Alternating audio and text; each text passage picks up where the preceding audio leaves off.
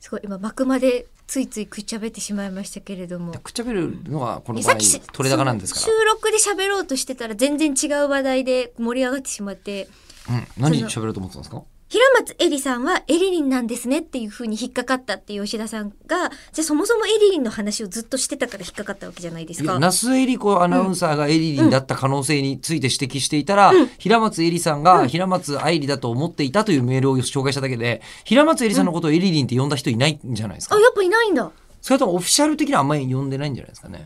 でその那須さんがもうエリリン以外の何者でもなかったっていうのは同じエリコ名前を持つものとしてすごいわかるんですよ。あのエリコ名前を持つものえそういう互助会みたいな エリコ互助会としては、お互いに今今ってめちゃくちゃ相性をつけるその女の子たちが増えてるわけじゃないですか、まあ、男の子もそうですけどアイドルとかが、んその芸能活動を含めていろんな人がしてるでしょでもあえて言おう那須さんの時代はそんなことなかったはずなんですよ。もうある一握りの人間だけが憧れて芸能界みたいなところに行くキラキラなそういうものだったじゃないですか天井界みたいな。うんまあ、芸能界が昔の方が距離が遠かった感じはまあするかもしれでしょないです誰けでも入れるっていうほどの門戸が広くなかったじゃないですか、うんもうはいきっとね昔は。だと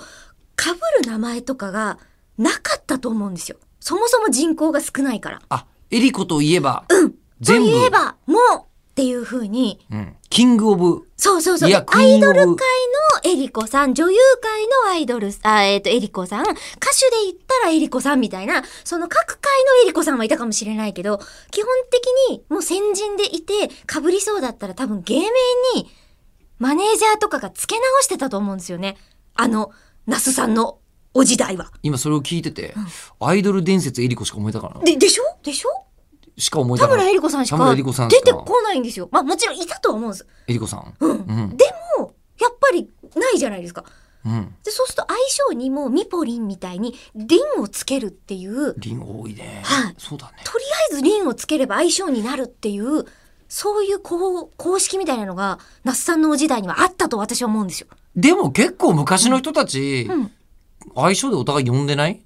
うん、結構しかもなんか全然関係ないじゃんこの人みたいななんか女性にパクさんとかつけてたりとか、え知らあるよあるあるなんかえチーターみたいなことですかむしろ昔のあそうだそうじゃないだって今、水田寺清子さんみたいな人が出てきて、チーターって呼んだら、うんすげえなってことになるじゃないですかおー結構昔のあれ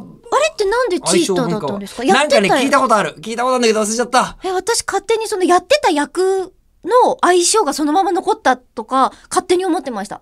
ちょっと調べてみようか。うんじゃあ一瞬珍しく検索します。はい